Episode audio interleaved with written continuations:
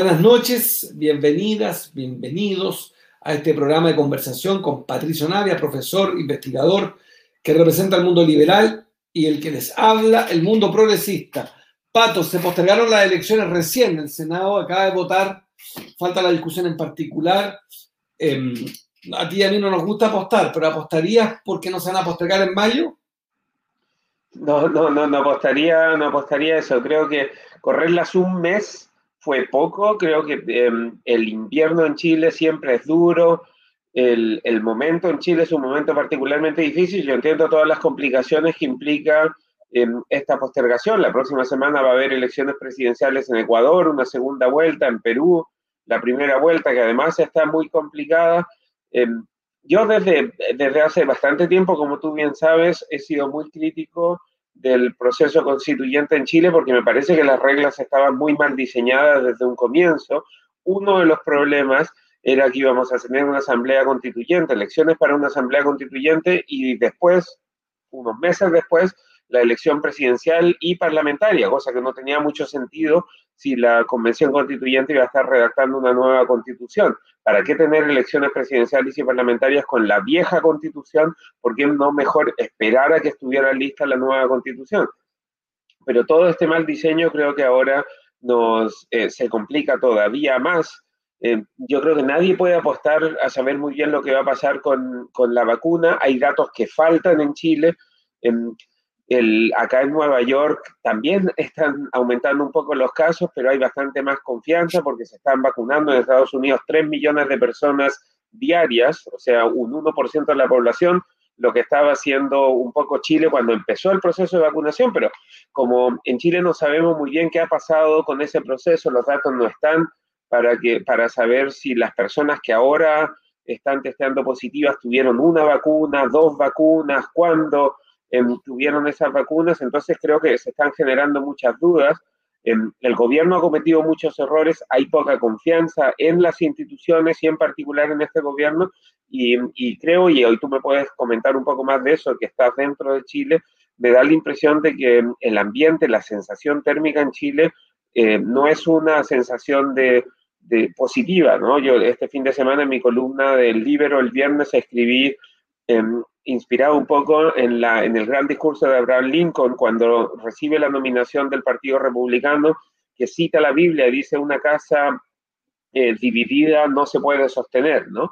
Y, y, me da la impresión de que eso es un poco lo que está pasando en Chile. Las desconfianzas son tales, con buenas y malas razones, pero la, el punto es que las desconfianzas son tales que la gente no le cree al gobierno o mucha gente no le cree al gobierno y a su vez el gobierno no tiene la capacidad para convocar, para unir, para que todos empujemos en una misma dirección. Y eso eh, no es una buena señal. Creo que este es un momento particularmente difícil para el país y doloroso para, obviamente difícil para los que están en Chile y doloroso para los que no estamos en Chile y nos preocupa mucho lo que pase con nuestro país.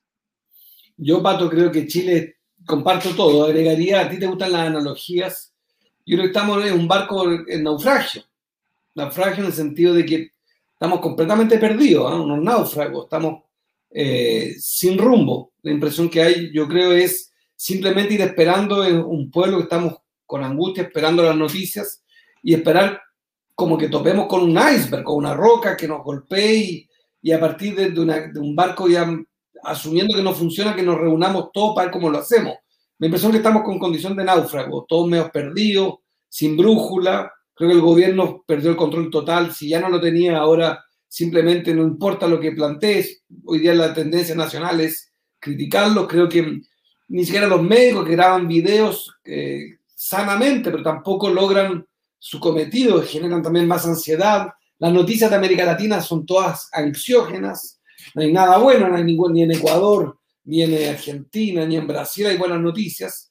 Por tanto, mi impresión es que, es un momento muy duro para Chile, muy duro, y creo que la economía, la crisis la vamos a volver a sentir en todos esos brotes verdes que hubo eh, de, recuperación, a mi juicio se van a ir de nuevo un buen rato al tacho, porque mm, esta cuarentena tan radical, aunque no se respeta del todo, sí se respetó en materia de comercio, se está cerrando, de, están cerrados los comercios. Entonces, a mí me parece que, lo que viene es aún peor que la vez pasada, porque Por último, la primera crisis uno la vivió como lo que era, una primera crisis.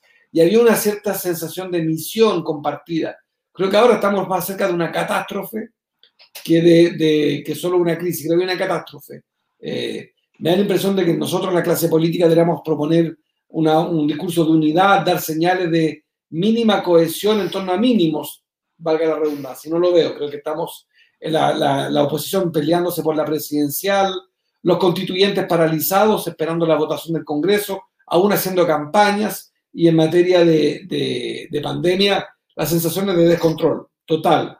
¿Tú tienes en América Latina alguna referencia que te parezca esperanzadora? En América Latina no hay muchas noticias esperanzadoras relacionadas con el COVID. Algunos países lo estaban haciendo un poco mejor, Uruguay, por ejemplo, pero los casos en Uruguay ahora se han disparado también en la última semana, producto de probablemente la variante brasileña, pero en todos los países hay problemas, en México eh, muchos problemas. Las noticias que llegan desde América Latina, que se leen en el mundo, sea el Wall Street Journal, Financial Times, New York Times, no son buenas noticias. Incluso Chile, que parecía que el era el país que más rápido avanzaba, de hecho es el país que más rápido avanza con las vacunas, está con un rebrote importante. Mañana se cierra el país. La noticia acá es que se cerró el aeropuerto. O sea, que Chile está aislado y que no van a llegar más vuelos salvo algunos vuelos humanitarios. Eso nunca puede ser eh, una buena noticia. Pero yo creo que para la gente que mira con más cuidado a América Latina, la gran noticia, primero, en lo mal que lo hizo Brasil y cómo eso ha afectado al resto de la región. Incluso los países que se esforzaron más en hacer las cosas bien, haya resultado o no haya resultado, Chile, Argentina, Perú, en parte del problema que tienen ahora es también producto de lo mal que lo hizo Brasil, ¿no? que es un gigante mucho más grande que todos los otros países de la región y que manejó las cosas muy mal. El presidente Jair Bolsonaro fue muy irresponsable. Más al norte, México lo está haciendo muy mal, pero claro, la diferencia es que en México, cuando Estados Unidos termine de solucionar su problema, van a ir al rescate de México, no va a ir al rescate de Brasil, Estados Unidos, porque la relación con México es más fuerte, porque después de todo Estados Unidos necesita que a México le vaya bien, porque si no, no va a superar la pandemia. Pero acá en Estados Unidos hay 3 millones de personas que se vacunan diariamente, está aumentando el número de vacunados, está aumentando también un poco el número de casos, el país no lo hizo muy bien durante el primer año de la pandemia, como es evidente y por todos conocido, pero con el liderazgo del presidente Biden las cosas están funcionando mucho mejor. Y hay voces más tranquilas y voces más maduras y más serias que, a la, que la gente le pone atención, ¿no? No hay un equivalente en Chile de lo que sería el doctor Fauci, el doctor, este, el encargado, que estuvo en el gobierno de Trump y sigue ahora en el gobierno eh, de Biden. Eso no lo tenemos en Chile, ¿no? En Chile, para bien y para mal, el, em, el colegio médico está súper politizado, es un colegio de oposición al gobierno, el, ministro está muy debilitado, el presidente no es creíble, la, política de ayudas económicas, y aquí estoy leyendo los comentarios de, la audiencia, la, ayuda, la política de ayudas económicas no es creíble, o sea, la gente dice, a mí no me llega esa plata, hay demasiadas condiciones. Acá en Estados Unidos llegan cheques, o sea, han llegado estos eh, tres cheques ya por creo, si sumamos todo, 3.500 dólares en, en, el último año eh, por persona, por persona. El, último, la gente de más ingresos no les llegó, pero había que tener ingresos bastante altos para que no te llegara, ¿no? Sería el equivalente en Chile del 10% que más gana, al resto le llegó a todos y, y, eso significa que también hay más dinero, el país se está volviendo a abrir, hay más em, como, como este es un país federal, los distintos estados están probando distintas cosas. Entonces eso ha permitido ver qué cosas funcionan mejor que otras y los estados aprenden de los errores de los otros estados. En Chile tenemos un sistema súper centralizado a nivel nacional y pues en Santiago se decide si Mulchen va a fase 2 o a fase 3 o a fase 1. Entonces, este centralismo chileno creo que nos ha hecho mucho daño porque no le permite a los alcaldes probar cosas distintas, a ver qué cosas eh, van funcionando. La propia distribución de las vacunas en Chile es muy centralizada, ha funcionado, pero tampoco permite ir probando cosas distintas. Aquí los, eh, los gobernadores han ido compitiendo para ver quién es más creativo para avanzar en la vacunación. Ahora en Nueva York ya autorizaron a todas las personas mayores de 16 años a que se puedan vacunar y uno entra a distintas páginas, distintas páginas web y empiezas a buscar cuándo hay una vacuna disponible en el lugar donde haya. Entonces, em, existe también esa responsabilidad individual de cada quien tiene que eh, buscar su vacuna. Evidentemente Estados Unidos es un país mucho más rico que Chile, pero creo que las cosas en Chile están funcionando mal en buena medida y ahí creo, eh, me gustaría escuchar tu comentario, porque en cierto modo también eres parte tú de esa clase política, aunque ahora estás, por fuera y siempre fuiste rupturista respecto a esa clase política que, que, ha gobernado Chile, pero me parece que la historia va a tratar muy mal al gobierno y a la oposición. O sea, la clase política que ahora lidera Chile va a ser vista por la historia de forma muy, muy crítica, porque fueron incapaces de ponerse de acuerdo y trabajar juntos. O sea, si este es un barco que se está hundiendo, la tripulación se está peleando entre ellos. O sea, en vez de ayudar a la gente, están peleándose entre ellos y, y en particular la oposición de izquierda, digo, tu grupo, están todos mucho más preocupados de quién va a ser el candidato presidencial, o sea, es una, una patética cumbre de candidatos presidenciales que marcan todos 0 y 0,5%, y se reunieron como si tuvieran algo que decir, y al final lo único que hicieron fue acusarse mutuamente y criticarse mutuamente porque no quieren hacer primarias. O sea, mirado desde acá, el gobierno es terrible, pero la oposición es bastante patética. Y lamento, eh, lamento decírtelo porque sé que tú eres parte de la oposición, pero por otro lado entiendo que tú fuiste súper crítico, por ejemplo, de ese mismo encuentro de candidatos presidenciales. No, no, yo, yo, yo no fui a la reunión por lo mismo, pero, pero por además no soy candidato presidencial por ahora. Y, y lo segundo, eh, me negué también a, esa conversación, me pareció impropia un martes en medio de los 8.000 casos. Y eh, agrego, pues, quisiera hablar de economía contigo, pero agrego que me da la impresión de que también la propuesta que planteé de gobierno unidad nacional ni siquiera se, se encarnó en el debate, nadie la tomó. Eh, a mí me parece que es la manera de hacerlo. Yo encuentro que deberíamos hacer un gobierno de unidad nacional. Detesto ese concepto en general, pero creo que hoy día no vamos a salir solos, solo salimos juntos y hay una catástrofe. Y frente a eso, hoy día yo encuentro que debiera haber ni más ni menos que un ministro del Interior que fuera de la oposición. Yo haría un acuerdo con Piñera que él fuera un presidente árbitro y todos nosotros la oposición ponerse a disposición para ocupar los cargos que, que estimen el acuerdo político entre todas y todos. Todos disponibles para la tarea que te toque. Subsecretario, jefe de servicio, lo que toque al servicio de un acuerdo que dé mayoría, una unanimidad casi en el Congreso para despachar rápido las leyes. Prueba de eso es que cuando el Congreso quiere sacar las leyes muy rápido. Hoy están sacando la postergación de elecciones en menos de 24 horas va a estar listo. Sí, de hecho, ya están un 90% aprobado, puesto que se aprobó por ambas cámaras en general faltan las indicaciones. Yo sobre la economía, Pato, quisiera preguntar, eh, debatir contigo, porque ahora vuelve el debate. Fíjate que si las vacunas que tienen efectividad limitada, como todas las vacunas, pero esta se habla que llegan la Sinovac entre 35 y 50%, si no me equivoco. La Pfizer, no me acuerdo, llega al 90%.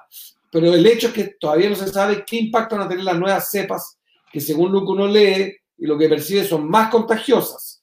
Por tanto, pareciera que la ciencia no se ha equivocado hasta ahora y hubo segunda ola en Chile como lo advirtió la ciencia y habrá tercera ola como lo viene anticipando la ciencia. Las economías más potentes del mundo han conocido tercera ola, que es el caso de Europa, que tienen grandes inversiones en ciencia, grandes servicios médicos y están hoy día en tercera ola. Por tanto, no, habría razón para que Chile se salve, porque incluso el proceso de vacunación, entiendo que Chile dice que en junio llegaría al 60%, pero ha subido el estándar al 80% para, el, para el, efecto de una inoculación masiva producto de la nueva cepa.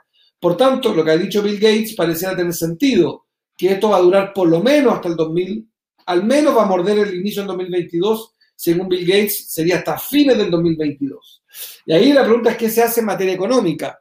Por muy resiliente que sea el cobre en Chile, que te va a generar utilidades, se calcula un remanente de más de 1.400 millones de dólares, eso es un medio punto de la economía y cualquier política de protección te va a costar sobre tres puntos. Por tanto, ahora sí me parece que va a quedar muy desnudo el problema de los ingresos permanentes, porque si necesita el 2021 más el 2022, a mi juicio, el tercer retiro ya es una necesidad incluso de política económica, necesitas esos 10 mil, 15 mil millones de dólares, vas a tener que meterlo ahora y después vas a tener que volver a discutir ya sea un cuarto retiro y, ¿por qué no?, una reforma tributaria, Pato, porque no veo cómo vas a sostener, si hay tercera ola, una tercera cuarentena que afecta duramente ya, a mi juicio, a pymes que no van a poder resistir.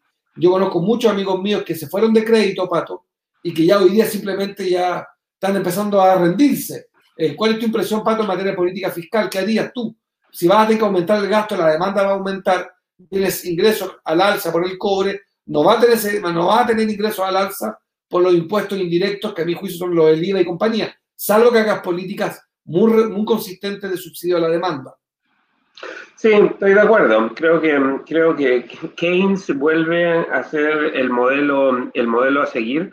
Eh, obviamente va a tener que haber aumento, aumento de impuestos y algún tipo de aumento de impuestos no solo a los ingresos más altos, sino también a la riqueza más alta. Irónicamente, lo que ha pasado con, con la pandemia en todas partes, o sea, y Chile no es la excepción, es que la gente de más ingresos ha sido golpeada menos por la pandemia, es más, la riqueza de la gente de más ingresos, y eso incluye irónicamente también a funcionarios públicos que, que no han perdido sus ingresos, em, les está yendo mejor porque gastamos menos dinero y, y, tenemos los mismos ingresos que, que, antes. Entonces se está produciendo más desigualdad y nos vamos a tener que hacer cargo de eso con políticas redistributivas que sean mucho más ambiciosas, mucho más osadas, mucho más valientes porque de lo contrario la inestabilidad política va a ser mucho, eh, mucho mayor. El hemisferio norte está saliendo del invierno, el hemisferio sur está entrando al invierno, entonces la tercera hora en el hemisferio sur puede ser muy complicada. Estamos todos eh, con los dedos cruzados para que las vacunas empiecen a funcionar bien, pero de nuevo, la semana pasada decíamos lo mismo y la situación respecto a la semana pasada, esta semana empeoró, pese a que se sigue vacunando eh, mucha gente. Entonces, sin ser epidemiólogos, las cosas no se ven bien y los nubarrones parecen no irse em, despejando. Entonces, e, efectivamente tenemos que tener un gobierno que se atreva a hacer cosas y que entienda que el gasto, o sea, el subsidio del gasto ahora, el subsidio a la demanda, es la forma de que la economía siga viva. Si no, muchas empresas, como tú bien dices, van a terminar de cerrar y no van a volver a abrir nunca. Y es mucho más difícil que es partir de cero que reconstruir algo, ¿no? Recuperar algo. Entonces, si podemos mantener la economía con el respirador artificial por unos meses más, creo que sería mucho mejor que eh, permitir que esta crisis termine por destruir permanentemente muchas fuentes de empleo. Ahora, pareciera que frente al tamaño de lo que viene, se va a requerir tercer retiro, más reforma tributaria. ¿Tú estás más, tú estás más a favor de una reforma tributaria que hace dos semanas, producto de esta pandemia, o no cambia tu posición respecto de que, de todas maneras, reformas tributarias afectan la inversión? Yo creo que hasta el altura el problema de Chile que se está volviendo una economía mucho más frágil de lo sólida que era hace seis meses.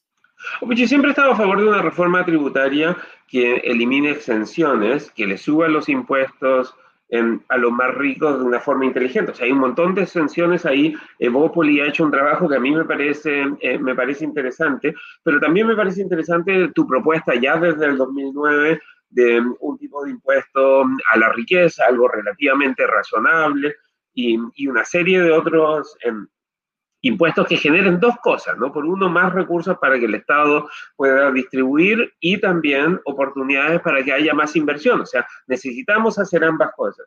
Y a mí me gusta en ese sentido lo que tú siempre hablas de que necesitamos Estado y mercado. Eh, mi mi eh, discrepancia profunda con lo que pasa en la derecha en Chile es que la derecha en Chile dice necesitamos más mercado. Y es verdad que necesitamos más mercado, pero sin Estado el mercado va a desaparecer, porque sin Estado no hay vacunas, sin Estado no hay políticas sanitarias y sin Estado el virus avanza brutalmente. O sea, lo que nos enseñaron los países que ha funcionado relativamente bien esto como respuesta, incluso con un mal gobierno como el de Estados Unidos, es que cuando el Estado y el mercado trabajan juntos, pues producen vacunas relativamente rápidas y, y las puedes entregar a la población relativamente rápido. Y creo que el ejemplo de Estados Unidos en particular desde que Biden llegó al poder, es que el mercado y el Estado cuando trabajan juntos, pues lo hacen relativamente bien, bastante bien. Y, me parece, por otro lado, que la izquierda cree que la única solución es el Estado. El Estado tampoco puede ser la única solución para esto, porque la economía necesita al sector privado. O sea, si es solo el Estado, pues no quiero caricaturizar acá, pero terminas en Cuba, terminas en Venezuela. Necesitamos Estado y necesitamos mercado y ambos tienen que trabajar juntos. Y para eso el Estado tiene que tener mucha más fuerza para ayudar a que el mercado pueda ser más competitivo y pueda funcionar mejor. Pato, pasemos al segundo tema que es el de las AFP. Yo te proponía, fuera de, preparando este programa, de que cada uno hablara de su propuesta, más o menos, trazos generales. Para un liberal, si las AFP yo calculo que van a terminar con una merma de 35 más, si se aprueba el tercer retiro, 45 mil millones de dólares, si el, monto que acumulan es de 200 mil, 45 mil millones ya empieza a ser un monto importante que afecta, eh, va a afectar eh, a, la, a, la, solidez de las AFP, porque ya 45 mil es mucho más que el 10% eh, de, del fondo acumulado a las AFP. ¿Cuál sería el modelo post pandemia previsional para un liberal, atendido el hecho de que las AFP van a quedar muy, muy dañadas? A mí me parece lo que, lo que dice Alejandra Cox Edwards, eh, tiene todo el sentido, todo el sentido del mundo, ¿no? Que es, bueno, que el Estado garantice una pensión mínima y que las AFP sean complementarias. O sea, efectivamente el Estado tiene que garantizar una pensión mínima, tenemos que discutir cuánto va a ser, cuánto dinero existe, etcétera, etcétera, pero lo de las AFP puede ser complementario. Hay distintos planes, distintas propuestas, algunas mucho más caras que otras, y pues, tendremos que ver con cuánto dinero tiene el Estado. Me parece que ese debate en pleno proceso constituyente va a ser un debate muy difícil de dar, porque hay un montón de otra gente que precisamente ahora, cuando somos más pobres, está diciendo, bueno, el derecho a la vivienda para todos, el derecho al agua potable para todos, el derecho al transporte público para todos, y cada vez que decimos un derecho para todos, tenemos que entender que no se puede cobrar. O sea, si vas a dar un derecho a la vivienda, pues no puedes cobrar por la vivienda. Si vas a dar un derecho al transporte público, no puedes cobrar. Yo no te cobro por el derecho a la libertad de expresión o por el derecho a la educación. Si la educación tiene que ser gratuita, tú puedes escoger pagar por la educación si tienes esos recursos adicionalmente, pero tienes que tener derecho a una educación eh, gratuita. Entonces, mi preocupación es que la situación económica es muy dura, el país se va a endeudar de forma muy, muy, muy potente, muy grande para poder enfrentar esta situación económica, pero después estamos poniendo una lista tremenda de derechos que van a aumentar todavía más la presión sobre el gasto público y eso me termina preocupando, el gran problema que tiene siempre América Latina es que el Estado termina siendo un ogro filantrópico, ¿no? Y el Estado por querer ayudar se empieza, empieza a crecer y a crecer como ogro y termina ahogando eh, la actividad privada y necesitamos que haya también actividad privada. Y una pregunta, en el, en, el, en el, mundo liberal, entonces sería un fin de las AFP como las conocemos. Pues yo creo que sí, yo creo que es lo que acaba de decir la presidenta de la Asociación de AFP. O sea, si lo dice la presidenta de la Asociación de AFP, es que el Estado tiene una gran economista, por cierto, que estudió en la Universidad de Chicago. O sea, una de las pocas mujeres que en esa época, en los años 70, y, sacó su doctorado en la Universidad de Chicago, que además eh, es conocida un poco más porque su esposo es Sebastián Edwards, pero ella tiene su propia trayectoria eh, como académica en Estados Unidos con trabajos muy, muy citados. O sea, uno podría decir, Sebastián Edwards está casado con ella, no, no, al revés, no es que ella se cuelgue de, la fama de Edwards, al contrario, ella es súper conocida y, ha participado mucho menos del debate público en Chile, pero participa del debate académico en Estados Unidos, tiene papers muy importantes y muy influyentes. Y lo que ella está sugiriendo es que, bueno, el Estado tiene que garantizar una pensión mínima y las AFPs es el ahorro que tiene la gente para poner sobre esa pensión mínima que va a garantizar el Estado. Ahora, los de los retiros obviamente golpean las AFPs, hay algunos que proponen que el Estado devuelva esos dineros a las personas, que podría eventualmente ser eh, una opción, pero sería una opción que genera todavía más desigualdad, porque los más ricos hemos retirado más que la gente eh, de menos ingresos, pero sí estamos generando un montón de problemas, pero de nuevo, se parecen a los problemas que ocurren cuando estás en una sala de emergencia, porque pues llegas y cortas al paciente porque tienes que solucionar un problema inmediato y después veremos cómo lo, lo trabajamos para que las secuelas físicas que le queden las heridas no sean tan traumáticas y tan terribles, pero pues, estamos en un momento de crisis y por lo tanto tenemos que tener soluciones que sean em, soluciones valientes y muchas veces van a tener que ser soluciones muy arriesgadas también, porque la crisis es muy, muy compleja. Este es el segundo año de crisis con mucha gente desempleada, con mucha gente debiendo mucho dinero y sin acceso a recursos y con pocas expectativas de que las cosas van a mejorar en los próximos meses. Claro, además yo agregaría que, Pamela Giles comete un error con su propuesta de devolver el dinero por dos razones, que son a mi juicio eh, complicadas. Dice que devolver todo el dinero retirado. Primero, todo el dinero retirado al día de hoy son 35 mil millones de dólares. Eh, sería, a mi juicio, injusto por lo que dice Pato. Yo devolvería solamente a los que uno defina como los necesitados. Efectivamente, la clase media alta, que no es mucha, pero es suma dinero en ese retiro, yo no devolvería un peso, incluida a Pato y a mí. Pero además agregaría algo. Es contradictorio decir no más AFP y proponer devolver el dinero a las AFP. Nada, si uno va a devolver el dinero, lo devolverá a otro sistema previsional que habrá que crear, por lo menos en la visión progresista, un sistema solidario. Entonces, como absurdo decir devolvamos la plata a la AFP, no. Si justamente yo creo que lo que subterráneamente está en el retiro de la AFP, Pato, que tú lo has denunciado mucho, es también una rabia con la AFP. También dame mi dinero y no quiero más AFP. También hay un elemento político en el retiro que no es la condición principal, la principal es la subsistencia. Pato, para ir cerrando, en el tema presidencial es Paula Narváez hoy día en el PRO me mandaban la entrevista y me, y me decían, mira cómo está abriendo la puerta a la primera vuelta. Yo por lo menos he sostenido, creo que tú también, de que no va a haber primarias de la oposición. Más aún que ahora recordemos cómo el cronograma es aún peor. Si tú y yo hemos sido críticos, es 15 y 16 de mayo, si es que hay elecciones, las elecciones de constituyentes, alcaldes, concejales y gobernadores.